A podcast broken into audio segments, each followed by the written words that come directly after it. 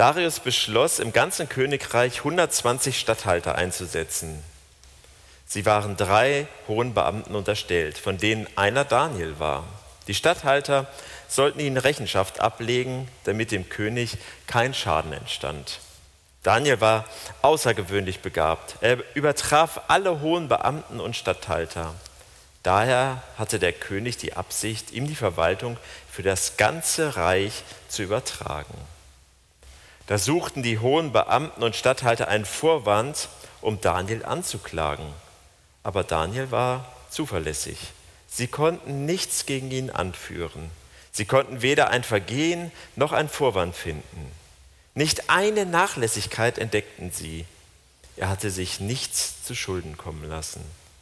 Daraufhin sagten die Männer, gegen diesen Daniel haben wir nichts in der Hand. Es sei denn, wir finden etwas gegen ihn im Gesetz seines Gottes. Die hohen Beamten und Statthalter eilten zum König und sagten zu ihm, lang lebe König Darius. Alle hohen Beamten des Königs, die Vorsteher, Statthalter, Minister und Verwalter haben sich beraten. Es soll eine königliche, Verordnung erlassen werden und der Verbot in Kraft treten. Für die nächsten 30 Tage soll gelten, richtet jemand eine Bitte nicht an dich, König, sondern an irgendeinen Gott oder Menschen, dann soll er in die Löwengrube geworfen werden. Nun, König, erlass dieses Gebot und unterschreib die Vorschrift. Nach dem unveränderlichen Gesetz der Meder und Perser kann es nicht wieder aufgehoben werden. So unterschrieb König Darius die Vorschrift und das Verbot trat in Kraft. Als Daniel von der Vorschrift erfuhr, ging er in sein Haus. Im oberen Stockwerk hatte es offene Fenster, die in Richtung Jerusalem zeigten. Dreimal am Tag kniete er dort nieder, um zu beten und Gott zu preisen. Dann machte er, das machte er schon immer so. Plötzlich stürmten seine Gegner herein und fanden Daniel. Er war gerade dabei, Gott anzuflehen und seine Bitten vorzubringen. Daraufhin gingen die Männer zum König und sprachen ihn auf das königliche Verbot an. Sie fragten, hast du nicht ein Verbot unterschrieben, das für 30 Tage gilt? Jeder, der eine Bitte nicht an dich richtet, König, soll doch in die Löwengrube geworfen werden. Der König antwortete, so ist es. Es ist ein Gesetz der Meder und Perser, das kann nicht wieder aufgehoben werden. Daraufhin berichteten sie dem König, dann müssen wir dir etwas über Daniel sagen, der zu den Gefangenen aus Judäa gehört, aus Juda gehört, Entschuldigung. Er achtet weder dich, König, noch das Verbot, das du unterschrieben hast. Dreimal täglich verrichtet er sein Gebet. Als der König das hörte, wurde er sehr betrübt. Er fasste den Entschluss, Daniel zu helfen. Bis zum Sonnenuntergang wollte er ihn retten. Da eilten die Männer zum König und sagten zu ihm, König, denk an das Gesetz der Meder und Perser. Ein königliches Gebot oder eine Vorschrift darf nicht wieder aufgehoben werden. Daraufhin befahl der König, Daniel zu holen und ihn in die Löwengrube zu werfen. Der König sagte zu Daniel, dein Gott, dem du unerschütterlich dienst, er soll dich retten. Dann holte man einen Stein und wälzte ihn auf die Öffnung der Grube. Der König versiegelte sie mit dem Siegelring und auch mit dem Siegelring wichtiger Amtsträger. Niemand konnte Daniel mehr herausholen. Danach ging der König wieder in seinen Palast. Er fastete die ganze Nacht und fand keinen Schlaf. Früh am Morgen, noch in der Dämmerung, stand der König auf und eilte zur Löwengrube. Als er sich der Grube näherte, rief er mit ängstlicher Stimme nach Daniel. Er fragte, Daniel, Knecht des lebendigen Gottes, hat dein König, dem du so unerschütterlich dienst, hat er dich vor den Löwen retten können? Daniel sagte zum König, lang lebe der König. Mein Gott hat einen Engel geschickt, der hat den Löwen den Rachen verschlossen, so konnten sie mir nichts antun. Mein Gott weiß, dass ich unschuldig bin. Weder ihm noch dir gegenüber habe ich, bin ich schuldig geworden. Der König freute sich sehr und befahl Daniel aus der Löwengrube herauszuholen. Da holte man Daniel aus der Löwengrube. Er war völlig unverletzt, denn er hatte auf Gott vertraut. Daraufhin ließ der König die Männer holen, die Daniel angeklagt hatten. Er ließ sie in die Löwengrube werfen, zusammen mit ihren Kindern und Frauen. Noch bevor sie den Boden der Grube erreichten, stürzten sich die Löwen auf sie und zermalmten ihnen die Knochen. König Darius schrieb an die Menschen aller Völker, Nationen und Sprachen, die auf der Erde wohnten. Euch soll reichlich Friede zuteil werden. Ich erlasse diesen Befehl. In meinem ganzen Königreich soll man den Gott Daniels fürchten und vor ihm zittern. Er ist der lebendige Gott, der für immer bleibt. Sein Königreich wird nie zugrunde gehen und seine Herrschaft hat kein Ende. Er rettet und er befreit. Er tut Zeichen und Wunder im Himmel und auf der Erde. Er hat Daniel aus der Gewalt der Löwen gerettet. Daniel hatte Macht und Einfluss sowohl unter der Herrschaft von Darius als auch unter der Herrschaft von Kyros, dem Perser.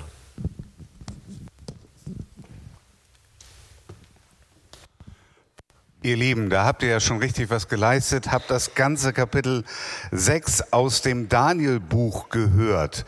Eine alte Geschichte, zweieinhalbtausend Jahre alt. Und ähm, warum lesen wir sie? Warum geht es heute in der Predigt darum?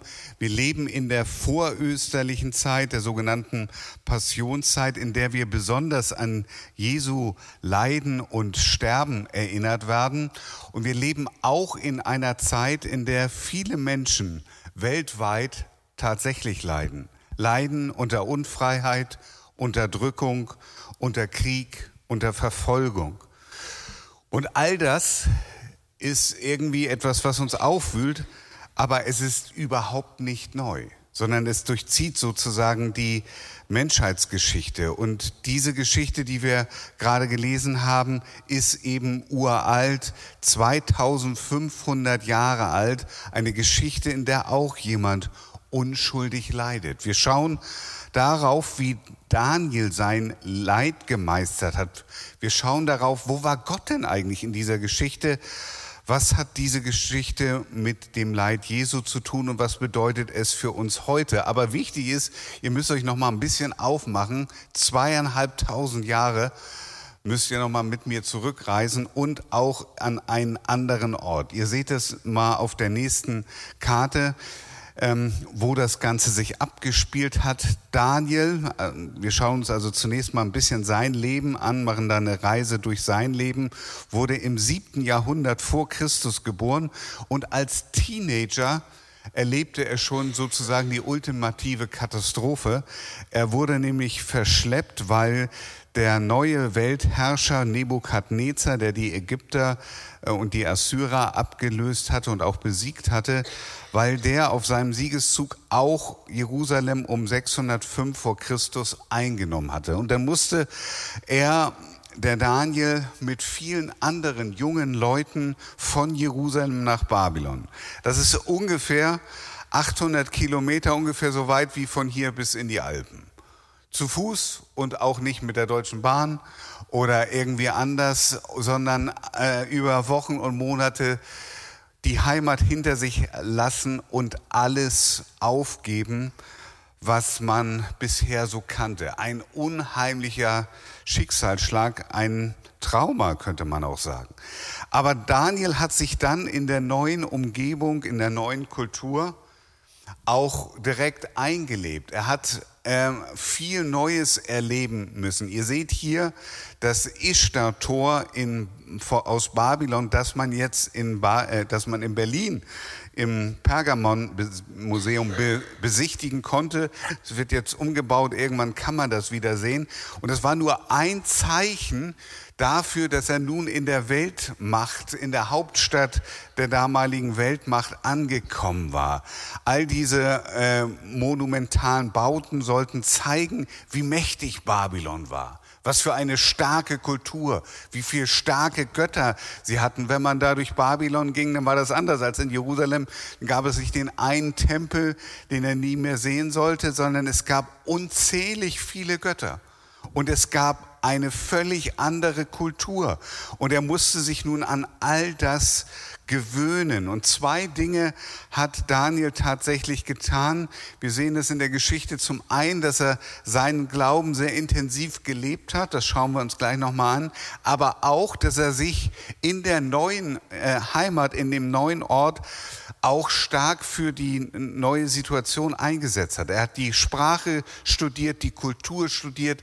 Er war ein Verwaltungsfachmann, hat hart gearbeitet und das immer in dem Wissen, eigentlich sind es die Leute, die meine Heimat zerstört haben die uns erobert haben. Das war wahnsinnig schwer. Und es war auch gar nicht so leicht, äh, am Glauben festzuhalten, denn schließlich war, war der Gott Israels nicht ein besiegter Gott. Normalerweise war das immer so, besiegte Götter, die waren eigentlich obsolet, die konntest du ja knicken. Was solltest du mit dem Gott machen, der besiegt wurde? Aber weil Gott den Juden angesagt hatte, dass er sie in die Gefangenschaft führen würde, wenn sie ihm nicht treu sind, äh, war das sozusagen tatsächlich eine Konsequenz ihres Handels. Das haben sie wirklich eingesehen. Und so war es so, dass in Babylon die Juden tatsächlich ihren Glauben gelebt haben. Das war manchmal riskant und mutig. Da gibt es diverse Geschichten, aber Daniel hat beides miteinander verbunden. Er hat auch dem damaligen König und anderen ihm nachfolgenden Königen die Botschaften Gottes gesagt, voller Mut, voller Weisheit. Das waren Träume, die er gedeutet hat und er war sage und schreibe über 60 Jahre im Dienst verschiedener Herrscher. Ich hoffe, ihr könnt es von hinten so, so ein bisschen erkennen. Also 605 ging das Ganze los und 539 in dem Jahr befinden wir uns. Da hat Daniel schon verschiedene Könige überlebt. Also, ne, also der Nebukadnezar war noch ein bisschen länger als Angela Merkel, aber trotzdem der Daniel war noch länger.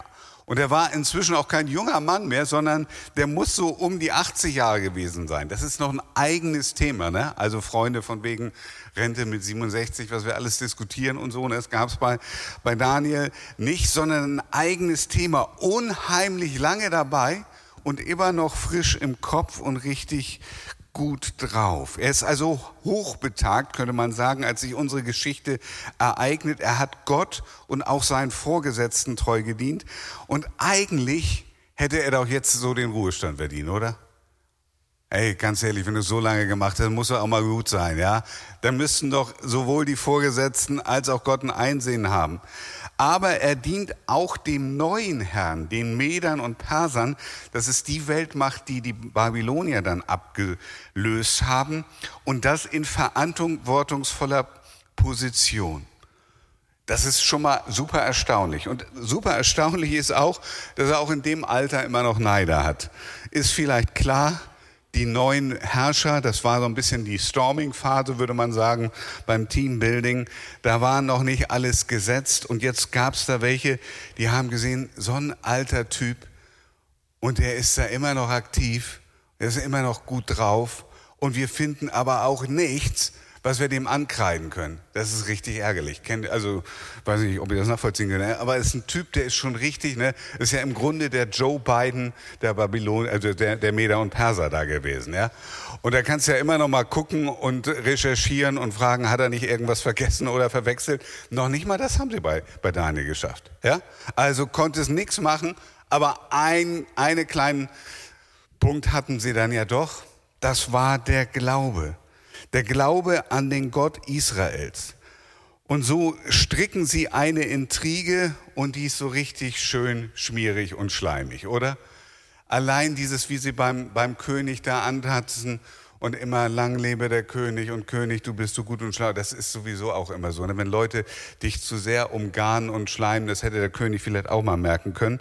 Das war also irgendwie so eine, so eine Art Falle und dann hatten sie was vor? Sie hatten vor, ihn so den Löwen zum Fraß zu geben. Zu den Löwen muss man sagen, nächste Folie, das war so ein bisschen das Statussymbol der Meder und Perser. Ich weiß nicht, was so dein Statussymbol ist. Gibt ja äh, in jeder Kultur so ein bisschen Statussymbole. Äh, Ob es vielleicht irgendwie so ein Tesla ist oder in Kiel müsste es eigentlich eine Yacht sein. Ne? In Kiel muss es eine, eine Yacht sein, ein Boot irgendwie, ne? oder? Was, was würdet ihr sagen? So, bei denen war es tatsächlich so kleine niedliche Haustiere, die sie auch Löwen nannten. Ja, und gerade die Könige hatten immer so kleine niedliche Zwinger mit den Löwen drin. Das war so ein Machtsymbol, wo du gesagt hast, also ihr seht das, könnt das vielleicht erkennen, so eine Zeichnung, wo die Kämpfer auf die Löwenjagd gegangen sind und damit ihre Macht demonstriert haben irgendwie so ein bisschen sehr Testosteron gesteuert, könnte man auch sagen. Ja, aber das wollten die natürlich präsentieren, wie toll sie drauf sind. Und jetzt war die Idee, dass man ähm, ja, bei den mesopotamischen Herrschern, dass man eben die Löwen, Löwengrube als Hinrichtungsort nutzen konnte, löste dann zwei Probleme auf einmal. Das Mittagessen für die Löwen war gesichert und die Gegner waren auch los. Und das ist das, was Daniel nun droht, in diesen Löwengrube ähm, geschmissen zu werden. Als alter Mann, vermutlich um die 80 Jahre alt, als jemand, der ganz vielen Leuten treu gedient hat, als jemand, der Gott treu gedient hat. Und jetzt kann man sich echt mal die Frage stellen, ist das nicht eine Sauerei? Ist das nicht ungerecht? Warum lässt Gott das zu? müsste Daniel sich nicht eigentlich aufregen. Das Interessante ist, dass wir da kein einziges Wort von Daniel drüber finden. Daniel ruft auch nicht seinen Anwalt an oder den Rechtsschutz, sondern was macht er? Daniel geht nach Hause und er betet Richtung Jerusalem bei offenem Fenster. Das seht ihr da nochmal. Also das, das wirkt ja so was von, also da, da steht die ganze Existenz, der ganze Ruf, das ganze Leben steht auf dem Spiel. Und, und zwar durch irgendwelche schmierigen Intriganten, durch irgendein fieses, gemeines, völlig unbegründetes Mobbing. Da muss man sich doch mal aufregen, Daniel. Das kann doch nicht angehen. Das muss dir doch irgend, da muss dir doch der Kamm schwillen. Da musst du doch wütend werden. Von Daniel lesen wir an der Stelle überhaupt gar kein Wort. Nicht ein einziges. Ich weiß nicht, ob er gedacht hat, ich werde den Löwen sowieso nicht schmecken, bin schon 80 Jahre alt. Das war es vermutlich nicht gewesen, sondern es war dieses Vertrauen in seinen Gott. Der macht das, was er immer macht. Der geht nach Hause, öffnet das Fenster und betet nach Jerusalem, singt die Loblieder, die wir gleich auch noch singen werden macht das, betet Gott an und schüttet ihm sein Herz auf. Dreimal täglich. Und das nicht seit letzter Woche, sondern seit Jahrzehnten. Wir merken an dieser Stelle, wie der Glaube und auch die Glaubenspraxis einen Mann stark gemacht hat. Wie diese große Schweinerei, und nichts anderes war das, ihn nicht aus den Latschen gekickt hat, sondern wie sein Vertrauen zum, zu dem Gott, der ihn über Jahre und Jahrzehnte geführt hat, wie das in dem Moment getragen hat. Und natürlich gehe ich dann hin und bete zu meinem Gott und ich schütte mein Herz aus. Und die Frage ist, finde ich ganz spannend bei diesem Text, sag mal, wie wirkt sich eigentlich dein und mein Glaube aus, wenn wir lange mit, mit Jesus unterwegs sind? Wie wirkt sich das aus? Sind wir dann immer noch so nervös und so angespannt und so angepiekst, wenn uns Unrecht passiert? Oder führt der Glaube dazu, dass wir tatsächlich gelassener, ruhiger und stärker werden in Jesus Christus? Es gibt Leute, das habe ich immer wieder gerade in letzter Zeit gehört, die sind ihr ganzes Leben in einer Gemeinde und wenn eine Krise kommt, dann trägt das irgendwie nichts aus. Wenn sie alt werden, wenn sie krank werden. Und ich hoffe und wünsche das für dich und auch für mich, dass unser Glaube, die Art und Weise, wie wir das leben, dass uns das so prägt, dass es in den Krisen wirklich trägt. Der Amerikaner Dallas Willard hat, hat mal sechs Grundaspekte äh, dargestellt, wie der Glauben sich aus, prägen soll, was er in unserem Leben macht, wie er uns verändert. Und ähm, nächste, noch einmal draufklicken. Und wir sehen bei Daniel, das kann man alles beim Daniel nachdenken. Der Daniel war ein großer Denker, hat viel im, in der, in der Bibel, des damaligen Bibel im Alten Testament geforscht. Er war einer, das, das wird nur angedeutet, aber der in seinen Gebeten auch emotional gewesen sein wird. Das können wir in Daniel 9 lesen. Er hatte einige Freunde, die kommen in den ersten Kapiteln vor, vor, vor allem mit denen er viel zusammen gemacht hat. Er hat gefastet an verschiedenen Stellen und hat auch ähm, Speise vom Königshof nicht angegriffen und sein Herz, das Herz ist immer das Sitz der, der Entscheidung, also da, wo man, wo man die Richtung des Lebens bestimmt, war klar ausgerichtet aus Gott und auf Gott. Und wir brauchen, das ist ganz wichtig und das hat mit unserem Thema zu tun auch, wir brauchen, wir müssen es irgendwie lernen, dass unsere ganze Persönlichkeit sich im Laufe der Jahre immer mehr auf Jesus ausrichtet. Sonst werden wir bei den Krisen, die kommen, in jedem Leben nicht standhalten. Und da ist er einfach ein gutes, super gutes Beispiel für. Eigentlich würde man ja denken, könnte man sagen, bei Gott und auch bei den, bei den Vorgesetzten, ey, jetzt lass doch mal den Daniel in Ruhe. Gönn dem doch mal seine, seine letzten Jahre aber es kommt anders. Es gibt immer Menschen, die erwarten, Christen, die erwarten, wenn ich Gott schon diene, wenn ich jetzt schon am Sonntagmorgen um halb elf in Kiel in einen Gottesdienst gehe und zu den wenigen gehöre, die das Kiel, in ganzen Kiel machen, dann müsste Gott doch besonders nett zu mir sein, oder? Und ich bin übrigens sogar aus Norderstedt hierher gefahren, ne? nur, nur mal zu eurer Info. Ja? Dann müsste Gott doch mir irgendwelches dummes Zeug im Alltag ersparen. Dann müsste er doch dafür sorgen, dass es im Büro immer gute Stimmung ist oder in der Schule. Dann müsste er dafür sorgen, dass alle Menschen noch zu mir lieb sind, weil ich doch auch so ein netter Kerl bin. Kennt ihr dieses Gefühl, wo man denkt, ich bin wirklich, also ich bin auch ein total netter Kerl. Ne? Könnt ihr Willi nochmal fragen. Total netter Kerl. Ne? Äh, da müsste doch alles im Leben uns immer so zufliegen. Aber es ist nicht so. Gott bewahrt uns nicht vor diesen Dingen. Gott bewahrt uns noch nicht mal vor der Grube. Auch das sehen wir bei Daniel. Aber die gute Nachricht ist, Gott geht mit Daniel in die Grube. Und damit komme ich, komme ich zum, zum nächsten Punkt. Und ich habe euch ein paar, paar Menschen mitgebracht.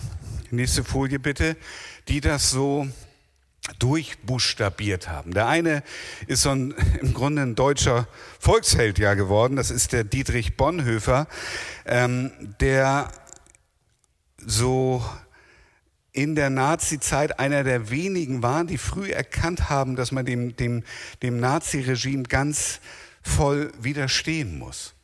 Und der großes persönliches Leid auf sich genommen hat, der aus den der in die USA gegangen war, der nicht hätte zurückkommen müssen, sondern der ähm, freiwillig nach Deutschland zurückgekehrt ist und ähm, der ganz viel Schweres und am Ende den Tod auf sich genommen hat, weil er gesagt hat, weil er gedacht hat, das ist tatsächlich Gottes Platz für mich. Und er hat ein großartiges Gedicht geschrieben, ähm, Station auf dem Weg zur Freiheit. Das hat er im Gefängnis geschrieben. Und ich lese euch nur mal zwei, zwei Strophen vor aus diesem Gedicht, wo er das ver verarbeitet.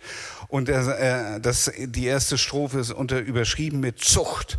Zucht, man könnte auch sagen Disziplin. Zucht kennt man heute gar nicht mehr, ne? so richtig diesen Begriff. Ziehst du aus, die Freiheit zu suchen, so lerne vor allem Zucht der Sinne und deiner Seele, dass die Begierden und deine Glieder dich nicht bald hierhin, bald dorthin führen. Keusch sei dein Geist und dein Leib gänzlich dir selbst unterworfen und gehorsam das Ziel zu suchen, das ihm gesetzt ist. Niemand erfährt das Geheimnis der Freiheit, es sei denn durch Zucht. Und die Schwierigkeiten des Lebens führen dazu, wozu führen die? Dass wir nicht immer machen können, was wir, was wir wollen und denken und meinen, sondern die nehmen uns sozusagen in Zucht, in Disziplin. Die spannen uns manchmal so ein. Die legen uns Lasten auf. Und das gefällt uns nicht gut. Und eine, eine Strophe lese ich euch noch übers Leiden. Wunderbare Verwandlung, die starken, tätigen Hände sind dir gebunden. Ohnmächtig, einsam siehst du das Ende deiner Tat. Doch atmest du auf und legst das Rechte still und getrost in stärkere Hände und gibst dich zufrieden. Nur ein Augenblick berührtest du selig die Freiheit, dann übergabst du sie Gott, damit er sie herrlich vollende. Wenn wir leiden, ist es immer so, dass wir eigentlich auch einen Mangel an Optionen haben dass wir denken, wir kommen da nicht raus. Und dass wir eigentlich so wie im Tunnel sind und merken, ey, da musst du jetzt durch. Das kann auch lange dauern. Und eigentlich wollen wir ja immer Dinge lösen. Also ich löse gerne Probleme. Ja? Also einfach mal drüber nachdenken kann auch nicht so schwierig sein. Und dann muss man das doch hinbekommen. Aber viele Dinge, unter denen wir leiden, bekommen wir nicht einfach durch Nachdenken hin.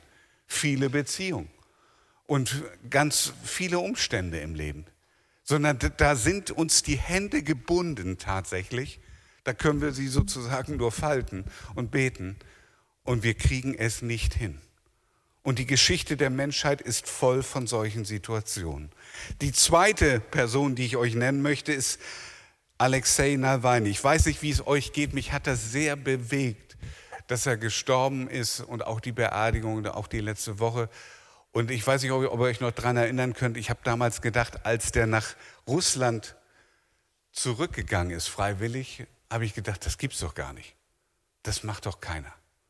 Da geht doch, das war klar, es war doch klar, dass es so kommen würde, wie es gekommen ist, oder? Und ich weiß nicht, ob ihr das wisst, dass Nawalny auch ein ziemlich frommer Mensch war. Es gibt dieses Buch hier, Schweigt nicht, Reden vor Gericht. Und da lese ich euch ein bisschen, ein klein bisschen vor.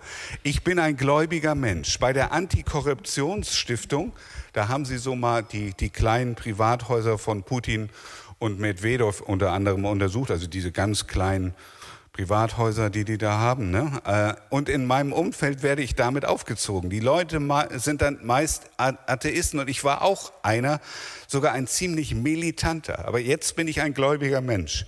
Das hilft mir sehr bei dem, was ich tue. Es macht alles viel, viel einfacher. Ich grüble weniger. Ich habe weniger Dilemmas in meinem Leben. Denn es gibt da so ein Buch, ne? haben wir schon draus gehört, das mehr oder weniger genau beschreibt, was man in welcher Situation zu tun hat. Es ist natürlich nicht immer einfach, sich daran zu halten, aber ich versuche es im Großen und Ganzen und deshalb fällt es mir wohl leichter als vielen anderen, in Russland Politik zu machen. Selig sind die, die da hungern und dürstet nach Gerechtigkeit, denn sie sollen satt werden. Das mag exotisch oder komisch klingen, aber in Wirklichkeit ist das aktuell die bedeutendste politische Idee Russlands. Wer Wahrheit und Gerechtigkeit hinter sich hat, wird siegen. Wir müssen nicht nur dagegen kämpfen, dass Russland unfrei ist, sondern auch dagegen, dass es insgesamt und überhaupt unglücklich ist. Russland soll nicht nur frei, sondern auch glücklich sein. Russland wird glücklich sein. Ende der Durchsage. Hey, das ist doch bewegend, oder?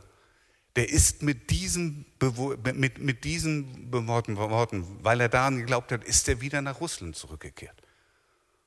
Und hat bis zum Schluss, wo klar war, der wird abgemurkst, da ähm, durchgehalten. Noch ein drittes kurzes Beispiel. Es gab vor einigen Jahren, gab es 21 ähm, äh, 20 Männer, die von der IS geköpft worden sind und es gab ein öffentliches Video, das im Internet veröffentlicht wurde und es wurde äh, äh mit dem Titel veröffentlicht eine in Blut geschriebene Nachricht an die Nation des Kreuzes. Die Botschaft lautete, wir werden das Meer mit eurem Blut trinken. 20 Männer waren davon Kopten und die wurden äh, an den Atlant, äh, äh ans Mittelmeer, meine ich, geführt und dort, äh, dort eben ermordet. Und es gab einen äh, Schwarzafrikaner aus Ghana, der eigentlich nicht zu der Gruppe gehörte und der nur hätte sagen müssen, ey, ich gehöre doch nicht zu denen, lass mich mal frei, dann hätten sie ihn verschont. Aber der hat, als er den Glauben und das Bekenntnis der Kopten sah, hat er gesagt, ihr Gott ist mein Gott und wurde mit den anderen hingerichtet. Und das war super bewegend, auch, also dieses Video war total schrecklich und man hat gedacht, alle Familien dieser Kopten sind dann total äh, deprimiert und schockiert und alles Mögliche. Aber sie sind von mehreren Leuten besucht worden und da gibt's auch Interviews zu und so weiter. Diese Kopten, die Familien, waren nicht deprimiert, sie waren auch nicht voll Hass gegen die IS, sondern Sie waren voll, man kann sagen, stolz darauf, dass ihre Männer tatsächlich Glauben gehalten haben in dieser Situation. Dass Jesus ihnen die Kraft gegeben hat. Und es hat sowas wie eine kleine oder auch größere Erweckung unter den Kopten gegeben aufgrund dieser grausamen Tat. Und es gibt so ein Bild im Internet, das erklärt, was, wie sie das Ganze gedeutet haben, auch die, die Tatsache, dass manche der Hingerichteten auf der, auf den, äh, mit ihren letzten Worten noch gesagt haben, ähm, Jesus ist Herr, bevor sie hingerichtet worden sind. Und ähm, da stellt sich natürlich die Frage, warum lässt Jesus sowas zu? Warum wird das nicht verhindert? Und das, die Antwort der Kopten ist dieses Bild gewesen. Ihr seht, wie die in den orangenen, ähm, in den orangenen Kleidern von den schwarzen Männern an den Strand geführt werden und dann werden sie hingerichtet. Und in dem Bild geht auf einmal ganz vorne Jesus.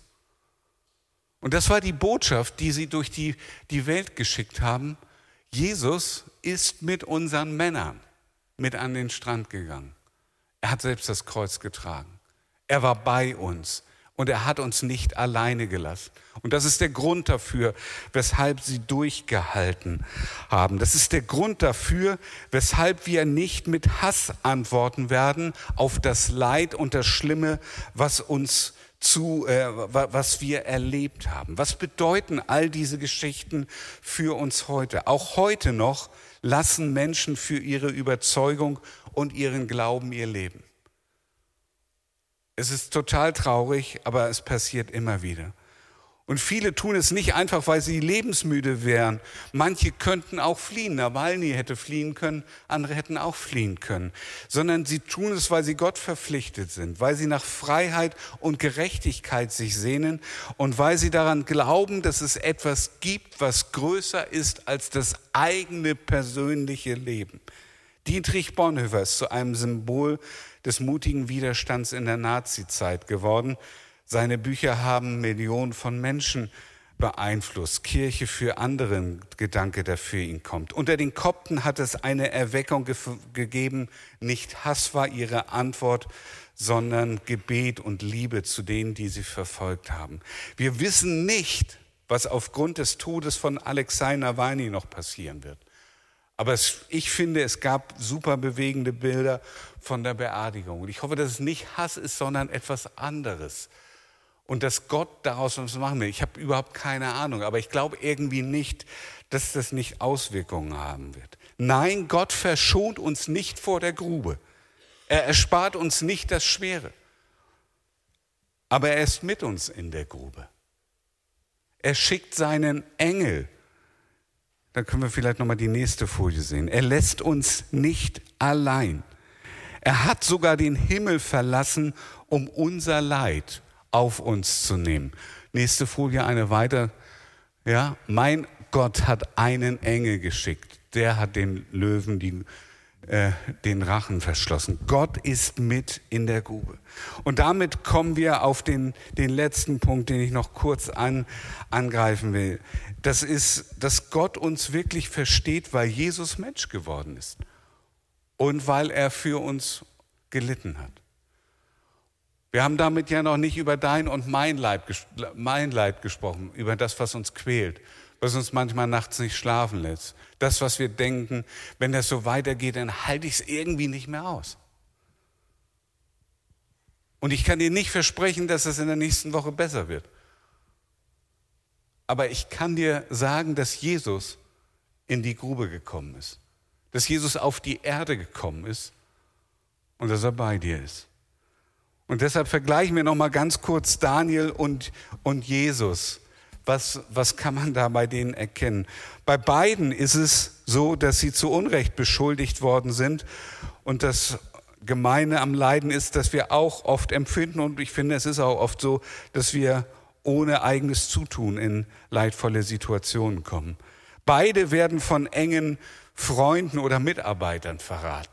Es kommt aus einer, aus einer Ecke, wo es richtig weh tut. Es gibt ja auch Dinge im Leben, die sind doof, aber die kann man irgendwie erwarten.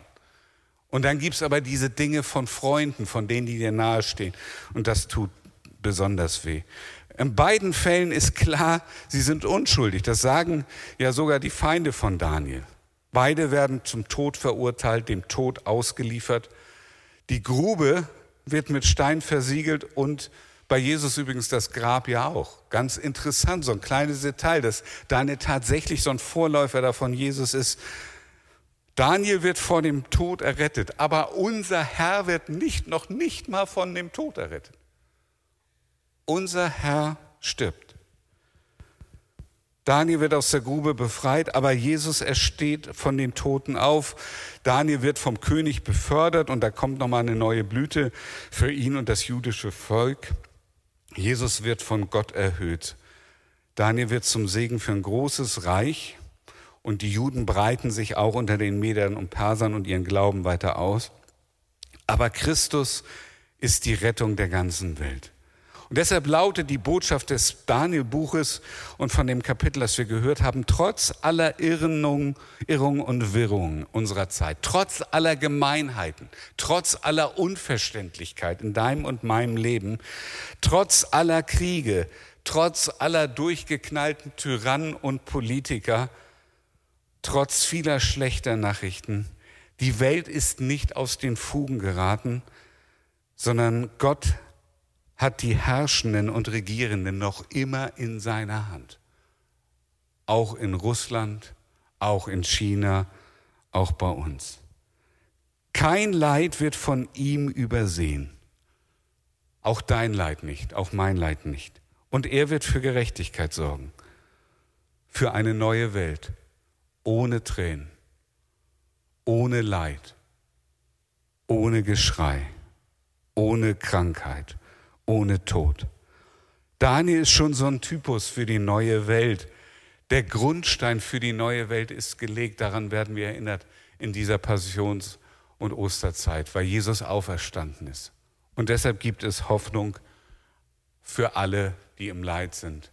Hoffnung, wir müssen nicht verzweifeln. Lasst uns beten und aufstehen und danach werden wir auch miteinander die Lieder singen. Lieber Herr, wir danken dir für dein Wort, für die Ehrlichkeit, für diese Geschichten, die uns Halt und Vorbild sind. Und wir danken dir für das, was du selbst für uns getan hast. Du verschonst uns nicht, aber danke, dass du unser Leid kennst, von jedem Einzelnen, der hier ist. Und ich bitte dich, dass du in unser Leben kommst, in unser Herz, auch jetzt hier in diesen Raum, dass du unsere Herzen erfüllst und dass du uns Kraft schenkst, Hoffnung schenkst, Vertrauen zu dir schenkst, weil du machst es gut. Am Ende wird es gut. Danke dafür. Amen.